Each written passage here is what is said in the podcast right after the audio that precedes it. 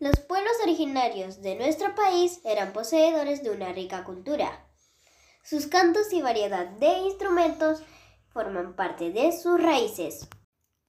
Les vamos a presentar en esta ocasión un guayno que habla sobre una de las especies que habitan el NOA, la vicuñita.